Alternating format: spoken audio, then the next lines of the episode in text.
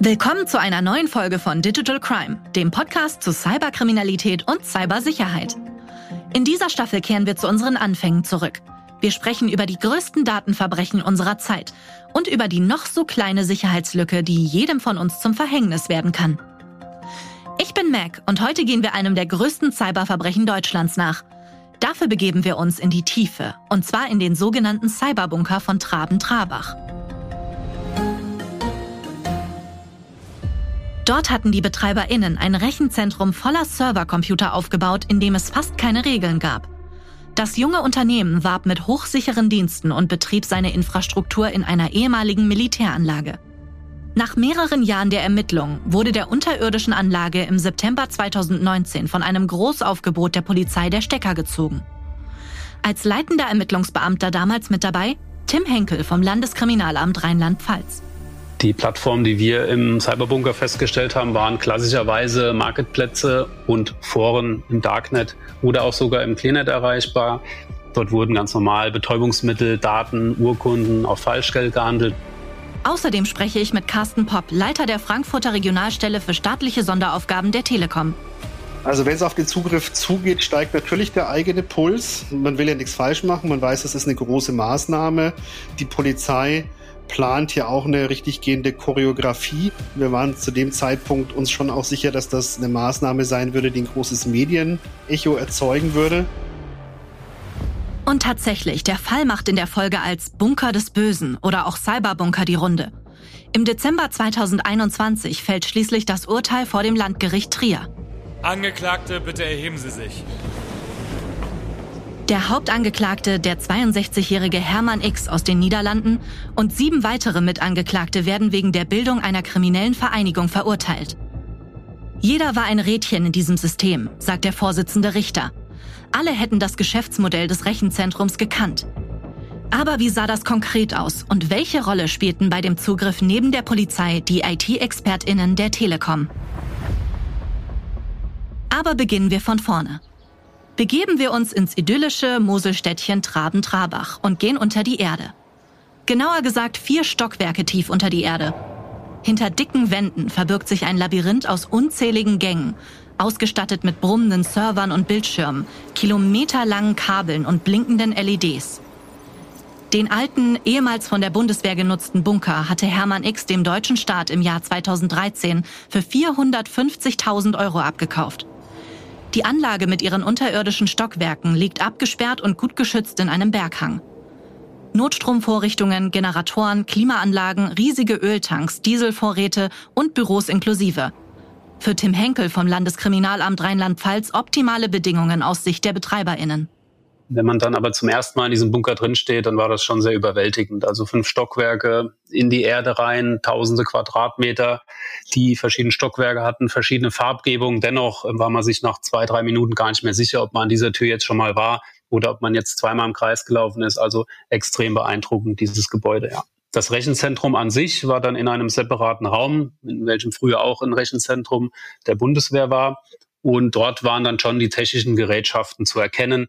Die MitarbeiterInnen sind durch Zäune und dicke Wände vor unliebsamen Blicken der Öffentlichkeit geschützt. Ihre Kunden hingegen durch die Anonymität, die das Darknet ihnen bietet. Kurz erklärt. Das Darknet kann nur über eine spezielle Software genutzt werden. Hier lässt sich die Kommunikation nicht wie im gewöhnlichen Internet zurückverfolgen, sondern bleibt anonym. Um eine Seite im Darknet zu finden, werden spezielle Suchmaschinen verwendet, da Google und Co hier nicht funktionieren. Die Anonymität ist vor allem für zwei Gruppen interessant.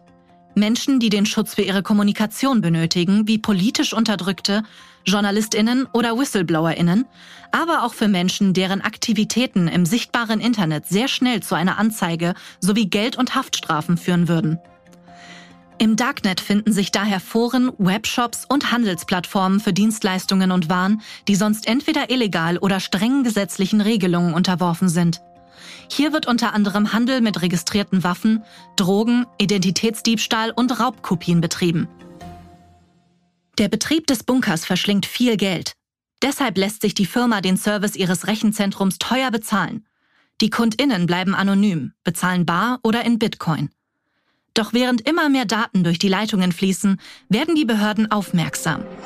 Schon beim Verkauf meldet das Landeskriminalamt Rheinland-Pfalz erste Bedenken gegenüber dem Verkäufer der Bundesanstalt für Immobilienaufgaben. Wir hatten die Hinweise, dass der Betreiber des Cyberbunkers, der früher in den Niederlanden war, nach Deutschland ziehen sollte mit seinem Equipment. Und wir haben dann auch gewusst, okay, der Cyberbunker in den Niederlanden damals hat verschiedene Straftaten im Internet ermöglicht, möglicherweise sogar Beihilfe dazu geleistet. Und das gab so den Ausschlag, uns dem doch mal genauer anzunehmen, wenn diese Betreiber sich ein Militärgelände mit einem Bunker kaufen, um dort mal genau nachzuschauen. Erste Ermittlungen werden aufgenommen. Dabei arbeitet das LKA eng mit Carsten Popp von der Telekom zusammen. Er leitet in Frankfurt eine von insgesamt vier Regionalstellen für staatliche Sonderauflagen, kurz RESA. Mit seinem Team unterstützt er nationale Sicherheitsbehörden bei Ermittlungen. Ein Massengeschäft für die insgesamt 40 MitarbeiterInnen mit rund 120.000 Anfragen pro Jahr. Es geht immer um einzelne Anschlüsse. Das heißt, zu einem bestimmten Anschluss beantragt die Staatsanwaltschaft beim Richter die Überwachung. Der Richter ist nicht Teil des Ermittlungsteams, der ist unabhängig und der entscheidet dann, ob das rechtlich zulässig ist, ob das angemessen ist. Und erst wenn diese Anordnung vorliegt, werden wir auch tätig, wobei auch wir diese Anordnung erst nochmal prüfen. Aber wie sieht diese Zusammenarbeit zwischen Behörden und Telekommunikationsunternehmen aus? Kurz erklärt. Telekommunikationsunternehmen sind gesetzlich dazu verpflichtet, mit inländischen Sicherheitsbehörden zu kooperieren. Dabei gilt es jedoch zu beachten.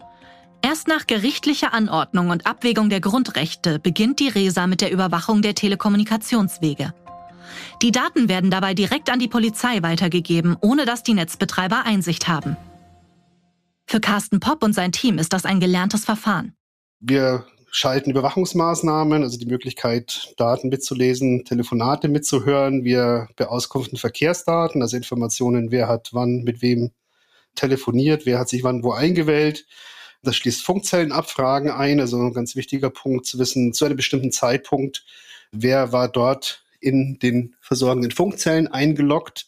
Wichtig ist für uns immer, dass wir eben nicht nur Erfüllungsgehilfen der Polizei sind, sondern wir sind gleichzeitig auch die Schützer unserer Kundendaten. Wir haben so eine Doppelrolle. Und wir sind letzten Endes daran beteiligt, dass hier Grundrechtseingriffe vorgenommen werden und dann müssen die gesetzlichen Voraussetzungen eingehalten sein. Um Einblick in die Abläufe im streng abgeschirmten Cyberbunker zu bekommen, muss die Internetleitung des Rechenzentrums angezapft werden. Kein leichtes Unterfangen, erinnert sich Pop. Was beim Cyberbunker anders war, waren die technischen Gegebenheiten. So eine große Leitung ist kein Standardprodukt und das entzieht sich damit den automatisierten Systemen, die wir normalerweise nutzen. So eine 10 Gigabit Leitung, die kann man nicht automatisiert überwachen. Das heißt, wir mussten physikalisch an die Leitung ran. Eine 10 Gigabit Leitung. Zum Vergleich. Für den Heimgebrauch reicht meist eine 50 Mbit Leitung. Die Leitung des Cyberbunkers ist rund 200 Mal größer. Kein Wunder, nicht weniger als 886 Server sind mittlerweile in der alten Militäranlage pausenlos im Einsatz. Zu den KundInnen des illegalen Serverzentrums gehören unter anderem die BetreiberInnen der inzwischen abgeschalteten riesigen Darknet-Marktplätze Wall Street Market und Fraudsters. Die Firma wirbt sogar mit ihren Bulletproof, also kugelsicheren Servern und dass man hier wirklich alles hostet, außer Kinderpornografie und Terrorismus. Der Anfangsverdacht der ErmittlerInnen erhärtet sich. Die Internetleitung des Bunkers wird angezapft. Wir leiten eine Überwachungskopie aus, so nennt es die einschlägige Verordnung. Das heißt, der Verkehr, der auf dieser Leitung läuft, der wird eins zu eins kopiert und der Polizei eben übergeben oder zugeführt. Doch die Datenmengen sind so groß, dass weder das LKA noch die Polizei für die Auswertung ausreichend ausgestattet sind. Carsten Popp und sein Team müssen nachrüsten. Das heißt, die Polizei musste also ihrerseits erst nochmal bei uns eine Leitung beauftragen, einfach als Kunde, die dann wiederum diesen Verkehr von diesen Technikräumlichkeiten bis zum Landeskriminalamt transportiert. Die Leitung steht und es wird klar, allein die Datenmenge, die bei dieser Netzknotenüberwachung herauskommt, ist so aussagekräftig, dass sie weitere Ermittlungen rechtfertigt. Tim Henkel erinnert sich noch gut an die Situation. Natürlich muss man hier sagen, dass ähm, ein großes Problem oder eine Herausforderung in dem Verfahren natürlich die Verschlüsselung ist. Wir können natürlich verschlüsselten Datenverkehr ähm, nicht erkennen. Wir sehen dann meistens nur Metadaten. Wir konnten aber trotzdem durch einige unverschlüsselte Kanäle sehen, dass dort diese Marktplätze und Foren betrieben wurden, die wir uns dann näher angeschaut haben und haben halt gesehen, dass dort diese entsprechend inkriminierten Güter angeboten und feilgeboten wurden. Dabei wird nicht nur im digitalen Raum ermittelt. Auch vor Ort hat das LKA Augen und Ohren. So arbeitet mittlerweile ein verdeckter Ermittler als Gärtner auf dem 13 Hektar großen Grundstück. Henkel erläutert das polizeiliche Vorgehen. Wenn man sich vorstellt, ein abgeschottetes Gelände, unterirdisch, eine sehr, sehr verschworene Gemeinschaft dort, die mehr oder weniger unter sich ist, ist es natürlich sehr, sehr schwer von außen Erkenntnisse gerade zu den Personen, zu den ja, Strukturen innerhalb dieses Unternehmens zu bekommen. Wir haben uns dann irgendwann dazu entschieden, einen verdeckten Ermittler einzusetzen, um einfach in diesen inneren Kreis vorzudringen, um dort einfach weitere wertvolle Erkenntnisse zu erlangen. Das ist eine langfristige Planung, definitiv. Äh, aus kriminaltaktischen Gründen werde ich natürlich jetzt nicht erzählen, wie lange die Vorbereitung dauert und wie lange der verdeckte Ermittler eingesetzt war. Aber das sind natürlich Vorbereitungen, die langfristig sind. Während Carsten Popp und sein Team sicherstellen, dass die Datenmengen zum LKA fließen, bereitet man sich dort auf einen umfassenden Zugriff vor. An dem ist auch Carsten Popp beteiligt. Also wenn es auf den Zugriff zugeht, steigt natürlich der eigene Puls. Man will ja nichts falsch machen. Man weiß, es ist eine große Maßnahme. Die Polizei plant hier auch eine richtig gehende Choreografie, also in welchen Schritten sie da vorgeht. Das haben wir im Vorfeld nur in Teilen gesehen, wussten aber sozusagen, wann wir ins Spiel kommen. Es ist schließlich der 26. September 2019, als nach vier Jahren intensiver Ermittlungsarbeit die nahezu filmreife Razzia erfolgt. Entscheidende Figur? Der Gärtner, der das Vertrauen von Hermann X gewinnt und ihn dazu bringt, die gesamte Belegschaft zu einem Abendessen in die Stadt einzuladen. Der Grund? Die Einsatzkräfte sind darauf angewiesen, dass der Cyberbunker unbewacht ist. Den Einsatz des verdeckten Ermittlers kann ich gar nicht hoch genug anrechnen in diesem Zusammenhang. Ohne ihn wäre dieser Ermittlungserfolg gerade am Zugriffstag nicht möglich gewesen. Die BewohnerInnen von Traben-Trabach bekommen von dem Großeinsatz in ihrer Kleinstadt nichts mit. Mehr als 650 Einsatzkräfte stehen rund um das weitläufig abgesperrte Areal der Bunkeranlage bereit, während Carsten Popp im Büro gespannt vor dem Telefon wartet. Der Fall beim Cyberbunker, wo wir also wirklich auf Zuruf quasi am Telefon saßen und hier in der Technik tätig werden müssten, das ist die totale Ausnahme. Insofern war das schon spannend. Ich war die Kontaktperson und habe dieses Signal zur Abschaltung sozusagen entgegengenommen und weitergegeben. Die MitarbeiterInnen des Rechenzentrums sind beim Abendessen. Die Technik ist bereit, der Zugriff kann erfolgen. Die BetreiberInnen werden festgenommen, das Gelände gestürmt. Dabei steht den Einsatzkräften überraschenderweise nur ein handelsübliches Vorhängeschloss am Eingangsbereich im Weg. Endlich können sich die Beamtinnen persönlich ein Bild vom Cyberbunker machen. Doch für Carsten Popp ist der Einsatz noch nicht vorbei. Bei der Abschaltung der Leitung kommt es zu Komplikationen. Die ErmittlerInnen bemerken spät in der Nacht, dass ein Anschluss noch aktiv ist. Da müssen wir dann auch wiederum aufpassen, weil wir natürlich alles abgeschaltet haben, was von dieser richterlichen Beschlagnahme gedeckt war. Das heißt, wir konnten jetzt nichts weiteres abschalten, was wir aber tun konnten und auch rechtlich tun durften, war, dass wir der Polizei den Hinweis gegeben haben, dass es sich hierbei um einen kleineren Anschluss handeln muss, den es dort noch gibt an diesem Standort. Und dann konnte die Polizei das vor Ort selber klären und lösen. Die Aktion ist erfolgreich. Die Beamtinnen beschlagnahmen hunderte Server und Festplatten, Dutzende Mobiltelefone, PCs und Laptops sowie unzählige USB-Speichermedien. Insgesamt bekommen sie Zugang zu zwei Petabyte Daten. Zum Vergleich. Es bräuchte 2,6 Millionen CDs, um diese Datenmenge abzuspeichern.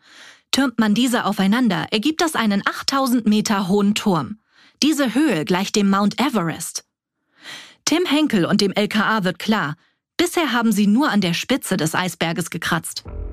Die hauptsächlichen Straftaten, die wir festgestellt haben, erstens im Rahmen der Überwachung der Server und danach auch im Rahmen der Auswertung, das waren Betäubungsmittelstraftaten, Betrugsstraftaten, Datenhehlereien, Urkundenstraftaten und Falschgeldstraftaten. Das ist schon sehr professionell, hat auch in den Jahren eine Entwicklung genommen, die sehr, sehr zur Professionalisierung beigetragen hat. Dabei haben es die ErmittlerInnen nicht nur auf die BetreiberInnen des Cyberbunkers abgesehen, sondern auch auf die VerkäuferInnen der illegalen Produkte und Dienstleistungen.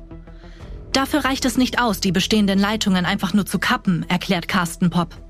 Die ErmittlerInnen wollen auch künftige NutzerInnen der Seiten nachträglich abfischen. Die Polizei wollte sicherstellen, dass im Zeitpunkt des Zugriffs diese Leitung tatsächlich gekappt wird. Dass also diese Leitung wirklich stillgelegt wird und dass im Nachgang, gegebenenfalls am nächsten Tag, hier auch noch ein Server der Polizei angeschaltet werden soll, den man dann eben erreicht, wenn man die bisherigen Adressen dieser Plattformen auf dem Cyberbunker Rechenzentrum erreichen will. Der Cyberbunker selbst entpuppt sich als wahre Goldgrube für die ErmittlerInnen. 150 Festnahmen ergeben sich aus den Analysen der Server. Unglaubliche 249.000 Straftaten werden im Zusammenhang mit dem Rechenzentrum und der dort angebotenen Waren und Dienstleistungen aufgelistet. Von Drogendeals über Waffenhandel bis hin zu Erpressungssoftwares und, und, und. Die Beamtinnen sind sich sicher, von den illegalen Inhalten der Server wusste zumindest ein Kernteam der BetreiberInnen. Das Geschäftsmodell, das solche illegalen Marktplätze und mehr ermöglicht, ist für das LKA mittlerweile weit verbreitet und nennt sich Cybercrime as a Service. Kurz erklärt. Mit den zunehmenden technischen Möglichkeiten und wachsenden Angriffsflächen hat sich die Cyberkriminalität immer mehr professionalisiert. Nicht mehr nur die HackerInnen selbst sind TäterInnen, sondern sie bieten ihre Dienstleistungen und Produkte zur Miete an. Auch das Verbrechen wandelt sich im Zuge der Digitalisierung. So müssen beispielsweise Erpresserinnen oder Schmugglerinnen nicht mehr die digitalen Talente mitbringen, um an die Kundinnen ranzukommen. Sie brauchen einen Dienstleister, der das nötige digitale Know-how besitzt. Eben Cybercrime as a Service. Zum Verkauf angeboten werden gestohlene Identitäten, der Zugang zu gehackten Unternehmensnetzen, Daten und zum anderen Cybercrime-Dienstleistungen und die Begehung von Cyberstraftaten im Auftrag der KäuferInnen sogar mit Geld-Zurück-Garantie und Betreuungshotline. Das ist wirklich ein Wirtschaftszweig mittlerweile im Bereich Cybercrime. Das bedeutet, es gibt richtige Marketing- und Vertriebsstrukturen der Täter. Die bieten ihre Services zum Kauf an, sei es eine programmierte Malware, also ein Virus, ein Trojaner, sei es ein Botnet, was man vielleicht vermieten kann, um DDoS-Angriffe, also Überlastungsangriffe auf Server, auf verschiedene Server darzustellen. Darüber hinaus die Malware, die Ransomware, die dann die Systeme verschlüsselt, all das ist käuflich auf relativ unkompliziertem Wege zu erwerben und auch einzusetzen. Nach dem Zugriff beginnt im Oktober 2020 der Prozess vor dem Landgericht Trier. Auf der Anklagebank sitzt Hermann X und sieben weitere Beschuldigte. Die Generalstaatsanwaltschaft wirft ihnen die Bildung einer kriminellen Vereinigung und Beihilfe an 249.000 Straftaten vor. Der Fall ist juristisch bemerkenswert für das Betreiben von Rechenzentren für illegale Plattformen gibt es nämlich keinen eigenen Straftatbestand. Die Verteidigung entgegnet, dass ihre Mandantinnen von all den Aktivitäten nichts wussten. Und tatsächlich sind Providerinnen nicht zur inhaltlichen Kontrolle der gehosteten Server verpflichtet. Denn normalerweise wissen sie nicht, ob legale oder illegale Inhalte von ihren Kundinnen bei ihnen verarbeitet werden. Ihre Argumentation? Paketbootinnen dürfen auch nicht den Inhalt der Lieferung kontrollieren. Das Gericht kommt zu einem erstinstanzlichen Urteil. Der Bundesgerichtshof wird sich möglicherweise jetzt nochmal mit dieser Thematik beschaffen. Ich bin kein Jurist, ich werde das nicht bewerten. Wir bewerten es aber als Landeskriminalamt als Riesenerfolg, dieses Verfahren so beendet zu haben. Uns geht es grundsätzlich nicht unbedingt nur darum, dass jetzt eine Haftstrafe bei rumkommt und dass die Täter lange Zeit in Haft gehen, sondern wir haben in diesem Verfahren sehr, sehr viel gelernt, ähm, Pilotverfahren geführt, das auch erfolgreich zu Ende gebracht. Am 13. Dezember 2021 verurteilt das Gericht die Angeklagten zu Haftstrafen zwischen zwei und fünf Jahren. Und das wegen der Bildung einer kriminellen Vereinigung. Auch Carsten Popp verfolgt das Urteil. Das bedeutet, die Angeklagten haben nach Überzeugung des Gerichts gewusst, dass was sie dort tun widerrechtlich ist, dass sie nämlich diese Angebote für illegale Tätigkeiten machen. Vom Tatvorwurf der Beihilfe zu Straftaten werden sie freigesprochen. Das Gericht argumentiert, dass die BetreiberInnen zwar über die illegalen Marktplätze Bescheid wussten, nicht jedoch über die einzelnen Straftaten. Das letzte Wort ist allerdings noch nicht gesprochen. Beide Seiten haben Revision eingelegt. Definitiv war das Neuland. Es ist deutschlandweit erstmals gelungen, so einen Bulletproof Provider anzugehen und auch dann in einem Zugriff verschiedene Täter festzunehmen und der Untersuchungshaft zuzuführen. Von diesen Erfahrungen werden natürlich alle Strafverfolgungsbehörden weltweit partizipieren können und wir sind natürlich für den nächsten Fall sehr, sehr gut gerüstet. Fakt ist, die Ermittlungen zum Cyberbunker von Traben-Trabach führten zu einem der größten Cybercrime-Prozesse, die jemals in Deutschland stattgefunden haben. Der Fall ist ein Paradebeispiel für die Zusammenarbeit von Ermittlungsbehörden und Telekommunikationsunternehmen. Letzteren kommt vor allem bei der Datenbeschaffung eine wichtige Rolle zu. Cyberkriminalität ist mittlerweile zum einträglichen Geschäftsmodell von Kriminellen geworden. Dabei spielt das Darknet eine entscheidende Rolle, da potenzielle TäterInnen hier anonym handeln können. Wenn euch diese Folge gefallen hat, dann abonniert doch gleich Digital Crime, um keine der weiteren Folgen zu verpassen. Übrigens, in zwei Wochen beleuchten wir in Digital Crime Kompakt das Thema Darknet noch etwas genauer. Seid gespannt!